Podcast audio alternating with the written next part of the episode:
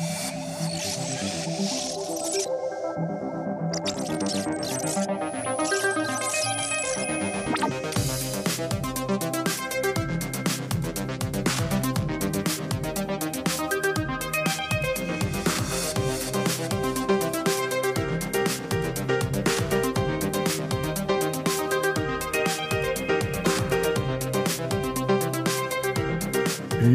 Territoires du métaverse, les nouveaux actifs constitués par les crypto-monnaies, les NFT, la finance décentralisée, les nouvelles gouvernances que l'on nous promet avec le Web3 pourraient bien remodeler le paysage numérique tel que nous le connaissons jusqu'à présent. Le Web3 est-il le terrain de jeu d'une nouvelle guerre digitale? Quels sont les grands enjeux? Quelles sont les parties prenantes? Si Meta et Microsoft sont déjà sortis du bois, nous doute que Google, Apple et Amazon préparent aussi leur position pour ne pas laisser passer le train du Web3. Et quid des entreprises européennes? Quelles opportunités pour elles avec ces nouveaux modèles? Et du côté des utilisateurs, de vous et de moi, qu'allons-nous faire de ces nouveaux usages offerts par les technologies du Web3 La tokenisation constitue-t-elle une menace pour les géants du numérique? Qu'est-ce que cela va changer dans cette guerre digitale? De pouvoir reprendre le contrôle sur ces données Et quel nouveau pouvoir pour nous tous? Pour en savoir plus et en avoir le cœur net, j'ai invité dans ce nouvel épisode du podcast Le Web3 Café Caroline Fayet. Elle est CEO de Opinion Act et auteure de Web3, la nouvelle guerre digitale. Reprendre le pouvoir aux géants du numérique, c'est paru chez Duno. Bonjour Caroline. Bonjour PPC, bonjour à tous. Bien bonne année à toi. Ça fait plaisir que tu arrives dans ce podcast. Premier épisode du Web3 Café pour cette année 2023. J'avais une première question à te poser, Caroline. Le sujet est d'importance. Qu'est-ce que ça représente pour toi, le Web3, et quels sont les grands enjeux que tu vois derrière? Pour moi, le Web3, c'est euh, c'est une innovation technologique à la base. C'est évidemment la blockchain qui permet de redécentraliser le web. Mais pour qu'une innovation devienne une, révolution, il faut vraiment qu'il y ait une appropriation, un usage massif. Et pour moi, la, révolution d'usage à laquelle on assiste, c'est celle de la tokenisation. C'est celle qui permet aux communautés d'accéder à la propriété du monde, des mondes numériques. Et, euh, pour que voilà, on ait, décidé cette troisième itération du web, ça fait référence aussi au Web 1, qui était aussi une prise de pouvoir sur l'information, au Web 2, une prise de pouvoir sur euh, la mobilisation, les réseaux des communautés, on a là une troisième euh, forme d'accès, euh, d'empowerment pour les, euh, pour les utilisateurs. Super clair. Merci. Ça change beaucoup, beaucoup de choses. Évidemment, la table tourne. Donc, OK, les utilisateurs, maintenant, vous avez le pouvoir, pouvoir sur vos données, pouvoir de, de décider de voir la traçabilité, hein, puisqu'avec le Web3, ils s'en emparent, ils ont compris, c'est compliqué. Toi qui travailles avec pas mal de, marques d'ailleurs aussi, euh, elles, ont senti ce, changement, cette transformation. Ça prend du temps à se mettre en place? Non, elles ont plutôt vu la, dimension métaverse, qui est, euh, qui est aussi euh, une, une, innovation technologique sur les mondes immersifs mais le, fait que Facebook ait lancé son, son métaverse en 2021 en pleine folie crypto a quand même semé la confusion et créé une, un amalgame total entre Web3 et métaverse. Alors que les métaverses, c'était une des applications décentralisées du Web3, mais finalement pas du tout la, dominante. Et, et, Zuckerberg est arrivé un peu comme un prophète en disant que c'était ça, l'avenir du web, alors que se profilait une révolution plutôt silencieuse à côté, autour des tokens et qui, à mon avis, euh, sera euh, finalement plus puissante euh, que le métaverse qui va prendre du temps et qui est plus une convergence entre justement cet accès au monde numérique via les tokens et les mondes immersifs, la réalité virtuelle, la réalité augmentée. mais je pense que ce sera plutôt celle d'après, en fait, le métaverse. Dans, ton ouvrage, euh, au chapitre 3, il y a une question que tu poses. Euh, je ne donnerai pas la réponse, tu vas peut-être nous la donner là. Tu, dis comment le token peut être un nouveau contre-pouvoir? Tu, peux nous expliquer ce que ça veut dire? Oui, en fait, euh, le, le paradoxe, c'est que les, les GAFAM et autres géants du numérique ont réussi à nous séduire ces 20 dernières années par leur simplicité d'usage, par le fait de nous libérer. Euh, via Google, ils nous ont libérés de l'accès à l'information. Euh, l'internaute, euh, l'utilisateur est aujourd'hui capable de, fact-checker ce que disent les, les sachants. donc les journalistes, les élites, les entreprises, les politiques, évidemment, les médecins. Et puis, le Web 2 donc, nous amène un autre contre-pouvoir, c'est celui de pouvoir nous-mêmes être journalistes, être reporters, créer nos propres contenus via les médias sociaux et pouvoir créer nos audiences avec les réseaux. Le paradoxe, c'est que cette fois, ce contre-pouvoir, euh, il ne nous vient pas des GAFAM, il nous vient d'une alternative. Et euh, c'est le, paradoxe, c'est que ce token, voilà, en, amenant une capacité à, nous approprier euh, ces mondes numériques, à être propriétaire d'une partie des applications du web, eh bien, on est là dans un paradigme qui est tellement contradictoire aux plateformes qui, elles, ont absolument centralisé les usages, posséder les données et monétiser ces données, le, token nous amène à, au contraire, une, un modèle économique différent qui, qui est basé non pas sur la collecte de données, au contraire, on va le voir, mais aussi sur une nouvelle forme de partage de la valeur où l'utilisateur, cette fois, possède une partie des, services.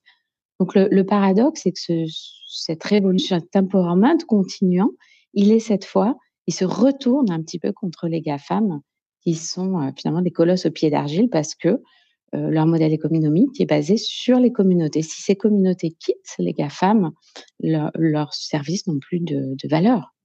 Mmh. donc, ok, je prends. Tiens, bah, c'est Christian qui dit on revient aux origines on revient aux origines du, web finalement. Euh, tu, penses que vraiment ce Web 3 va, affaiblir ces, ces GAFAM, mais, ils, sentent le coup venir, non? Ils, sont, ils sont coincés ou ils, arrivent à pivoter en disant on va récupérer l'histoire? Ils s'approprient, euh, des, artefacts euh, des, des, GAFAM. on va pouvoir afficher ces NFT sur Twitter, on va pouvoir acheter euh, peut-être voilà euh, demain dans le métaverse de, Meta, ils vont, ils vont nous proposer une crypto sans doute, mais dans la mesure où euh, ils possèdent l'ensemble de nos données et qui sont centralisées, on ne peut pas être dans le Web 3. Le Web 3, il y a une idéologie qui est très forte, une idéologie euh, qui est basée sur le fait que les données des utilisateurs sont inscrites sur la blockchain. Et il y a beaucoup de débats dans les communautés Web 3, justement, qui sont vigilantes sur les nouveaux services Web3, savoir vérifier que nos données sont bien euh, protégées. Et ça, c'est une tendance de fond qui est une tendance réglementaire en Europe sur laquelle l'Europe a envie de faire émerger une troisième voie entre le, la cybersurveillance à la chinoise et le capitalisme de l'attention à l'américaine. L'Europe y croit, les hommes politiques veulent y aller, mais euh, on ne peut pas le faire uniquement par la contrainte. La réglementation est importante, mais, euh, mais là, on a une solution robuste d'un point de vue technologique avec la blockchain. Donc, ça ne marchera qu'à cette condition. Mmh. Donc, je pense que là, l'alignement de des planètes est tel que on peut avoir un espoir de déstabiliser les GAFAM. Je ne parle pas d'un effondrement ni euh, d'un grand soir où, les GAFAM euh, et les autres géants disparaîtraient, mais au mieux, je pense, d'une hybridation du web où on va commencer à nous pouvoir reprendre le pouvoir sur nos données, reprendre le pouvoir sur les services qu'on utilise, parce qu'aujourd'hui, ils ne profitent que euh, les, les, euh, les, marchés sont complètement déséquilibrés. L'Europe parle de gatekeeper, hein, vous savez, de mmh gardiens des marchés que sont ces géants. Et il y a besoin de retrouver un équilibre.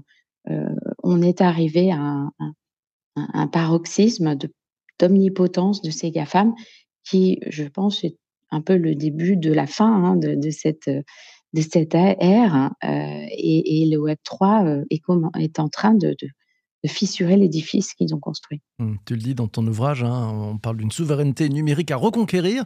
Charles te pose la question, et il te dit, bah, effectivement, c'est comment se positionnent les États qui perdent peu à peu de leur pouvoir et de leur mission et de leurs prérogatives avec euh, justement ces, ces grands acteurs du numérique, ces géants du numérique?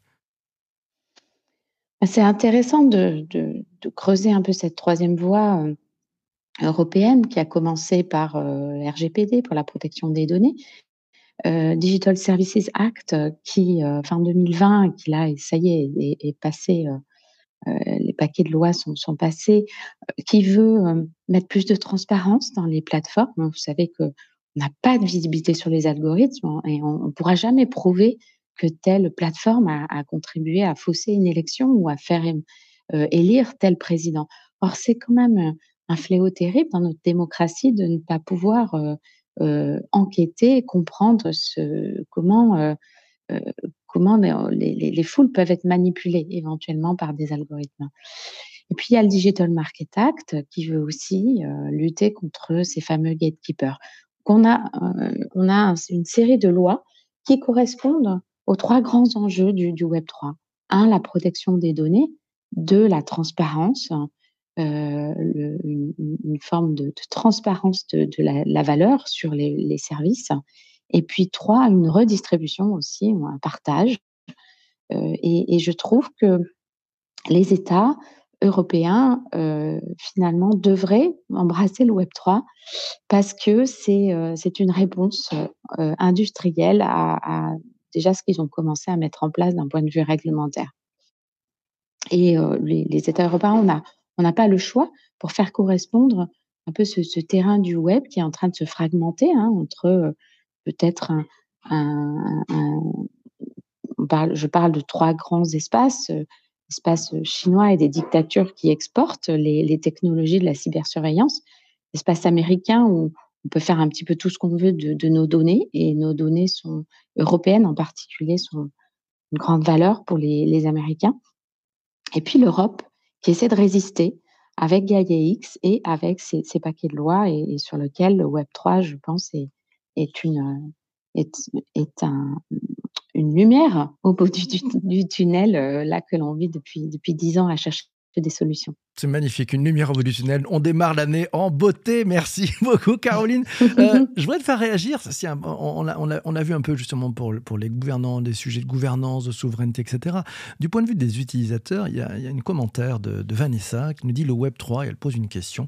Ne va-t-il, le Web 3 ne va-t-il pas conditionner l'empowerment à la capacité de maîtriser le numérique et de s'équiper financièrement et de s'équiper techniquement? Globalement, est-ce que ça n'a pas créé une nouvelle fracture sociale ou encore une fracture numérique telle qu'on l'a pu connaître avec le Web 2 Je ne crois pas. Le, profil des gens qui investissent en crypto sont plutôt euh, des profils euh, de CSP euh, plus, plus bah, moins importants que les, les gens qui investissent en bourse. Donc au contraire, il y a une forme de démocratisation. Il faut aussi protéger. C'est tout l'enjeu de, de se dire on va réglementer le Web 3 parce que euh, il y a quand même des scams, hein, des arnaques. Il faut pouvoir protéger les investisseurs. Je pense au contraire que hum, le Web 3 s'imposera vraiment quand l'usage sera complètement euh, aisé. aujourd'hui, c'est pas une question de d'accès financier. Hein. Je suis pas en train de parler d'acheter des, des Oculus et justement d'accéder au métaverse avec des devices. Non, non, sur le, Web 3, les services décentralisés, on y accède comme le Web classique, sans investissement particulier. Mais en revanche, il y a, c'est vrai, une difficulté, euh, on va dire, d'expérience encore. Mmh. On est comme au début du web, les expériences utilisateurs sont pas terribles. Euh, euh, et justement, ceux qui réussissent là dans le Web 3 sont ceux qui font oublier cette peut-être difficulté technique, les, les sauts rares, les, Ledger, les Ariani euh, sont euh, voilà des acteurs de la French Tech qui euh, sont déjà nos champions du Web 3 et qui ont compris que le Web 3 en fait on, on doit l'utiliser sans le savoir quoi un peu comme Monsieur Jourdain. Ouais, la technologie, elle marche toujours quand elle s'efface, en fait. quand on la voit pas, quand elle fait le job caché. Euh, ouais, c'est compliqué de faire simple, important.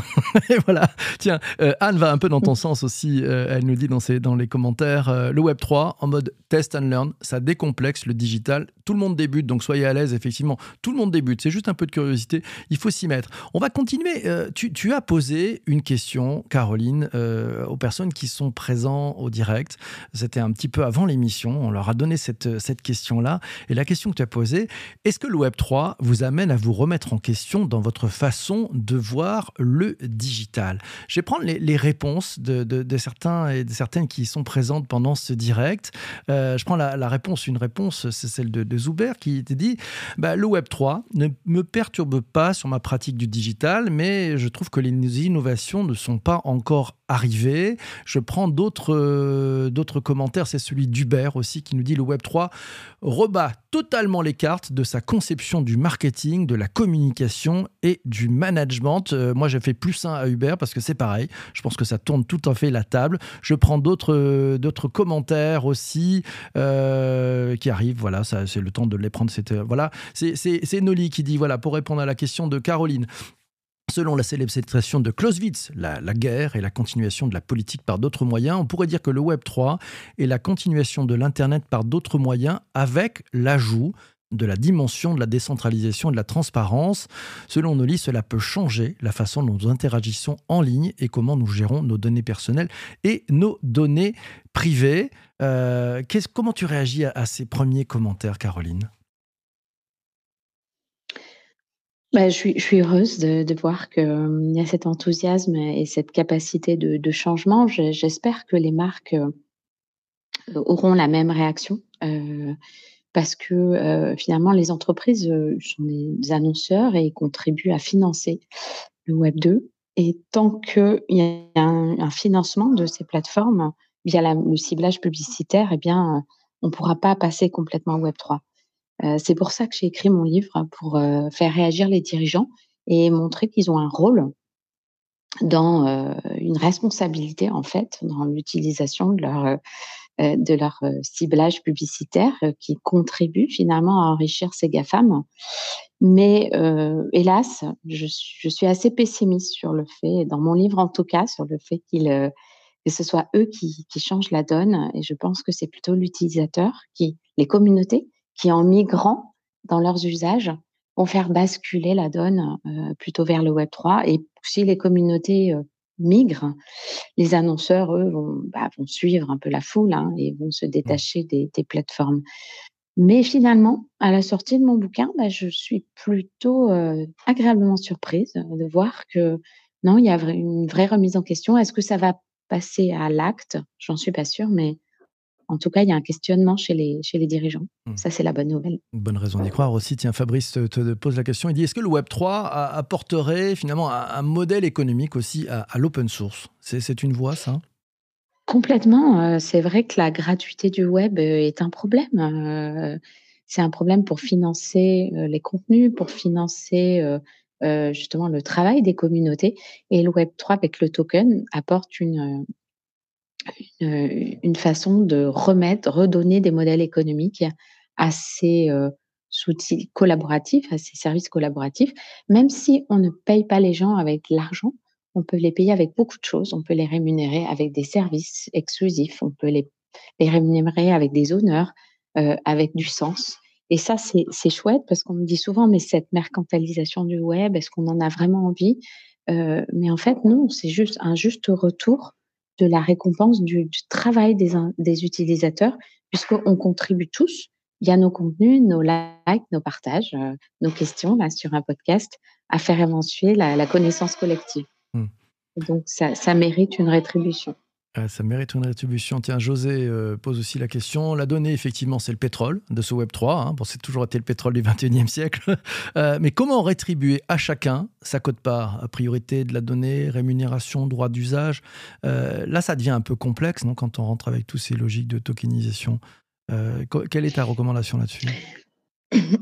Ben Dans le paradigme Web 3, la donnée, elle est rendue à l'utilisateur. Elle est dans son coffre-fort numérique, elle est souveraine, il en est propriétaire, c'est lui qui donne ses consentements.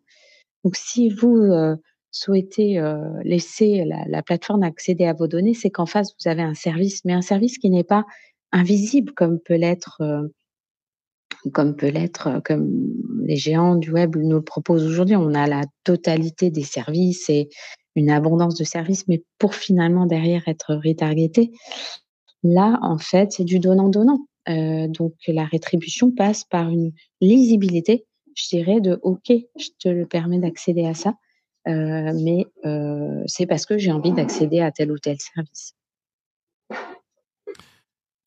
Très clair. Je prends euh, un autre commentaire et une question d'ailleurs. C'est Alice qui te pose la question. Elle dit Quel type d'hybridation euh, envisagez-vous pour remplacer, euh, slash transformer les réseaux sociaux quand on sait que le succès de ces plateformes tient aussi au nombre d'utilisateurs et au nombre de nos contacts présents dessus? Ça nous rappellera une bonne vieille loi du digital. Quel type d'hybridation on peut, on peut faire, on peut envisager?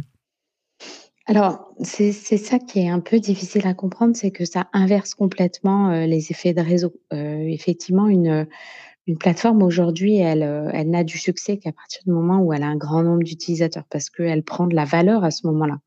Dans le Web 3, c'est l'inverse. La valeur, en fait, vient, presque pour les premiers souscripteurs parce qu'ils ont intérêt à investir au début puisque leur token vaudra plus avec le temps.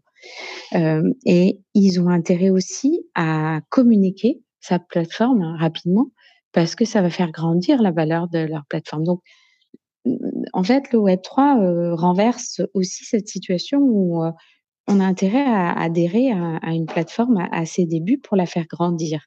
Et elle et elle prend de la valeur par notre contribution. Alors que, effectivement, sur les, plateformes traditionnelles, on était obligé d'attendre qu'il y ait des millions d'utilisateurs pour que ça devienne intéressant. Et on était toujours dans l'abondance, dans la masse.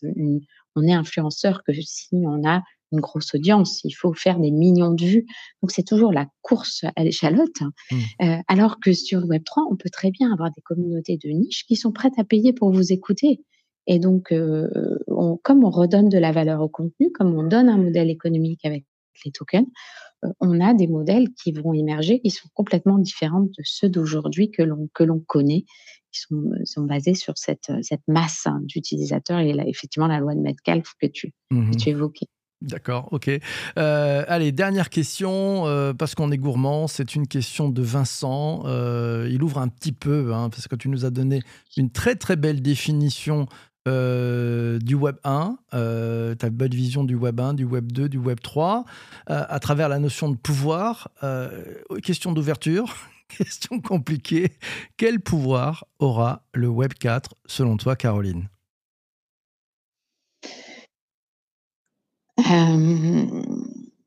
Si c'est vrai que les métaverses sont, sont une convergence entre, la tokenisation, le fait d'être propriétaire, des mondes numériques et et d'être assisté par, des mondes immersifs, par la réalité, virtuelle et la réalité augmentée. on peut, on peut penser qu'on aura une euh, en termes de, pouvoir, une capacité à être assisté par le, web de façon euh, assez fulgurante euh, dans, nos usages. Et, c'est ça qui fait cette euphorie autour du métaverse, hein, c'est sûr, hein, mais la disparition de, des devices notamment, avec les hologrammes, avec cette surcouche sur le, sur le web. Hein. et on, on, a du mal à imaginer ce que sera le web, ce web 4, et même sur le web 3, posez la question tout à l'heure sur les réseaux sociaux, je mmh pense qu'il va émerger un nouveau Facebook, un nouveau, euh, euh, un nouveau Twitter euh, on a, dont on n'arrive pas encore à, imaginer sa, sa, capacité révolutionnaire. On peut pas imaginer Twitter dans le Web 3, en fait. Ça va forcément être autre chose, justement, qui s'appuie sur cette contribution des communautés. Donc, c'est difficile d'imaginer ce que la convergence de l'ensemble de ces révolutions vont, vont amener de nouveaux services et on n'a pas encore ces, ces futurs géants qui vont émerger parce que je ne doute pas qu'il y aura encore euh, des nouveaux acteurs qui vont émerger de toutes ces révolutions. Eh ben, disons un grand merci, Caroline. c'est très clair. On te réinvitera parce que c'est passionnant. Euh, tu es, vraiment. Et puis voilà, bah tiens, Vincent te répond. Euh, c'est une vision très claire, positive et riche du Web 3. Merci pour cette émission. Merci à toi, Caroline. Merci. Grand merci à vous. Grand merci à vous pour votre écoute de si bon matin. Ouais, de si bon matin. Merci aussi à toi d'avoir écouté cet épisode du podcast jusqu'ici. Euh, bah, ça tombe bien. Si tu veux, si tu veux aller découvrir aussi le Web 3 en collectif, bah, tu, tu sais, j'ai monté une initiative. tu peux acheter tout simplement un ticket Voilà, c'est un carte de membre. Ça se passe sur bonjourppc.uncut.fm. Tu vas pouvoir acheter ton premier NFT. C'est tranquille, mais ça marche avec une carte bancaire. Donc c'est très très simple. Et à partir de là, tu vas rentrer dans le club ouais, de celles et ceux qui, qui veulent comprendre et qui se mettent en collectif pour bien comprendre ce Web3, ses opportunités, ce qu'on peut faire des métaverses, des NFT, des tokens, des cryptos et toutes ces joyeusetés autour du Web3. D'ici là, porte-toi bien, abonne-toi à la chaîne sur euh, ta plateforme de diffusion préférée, ça s'appelle le Web3 Café.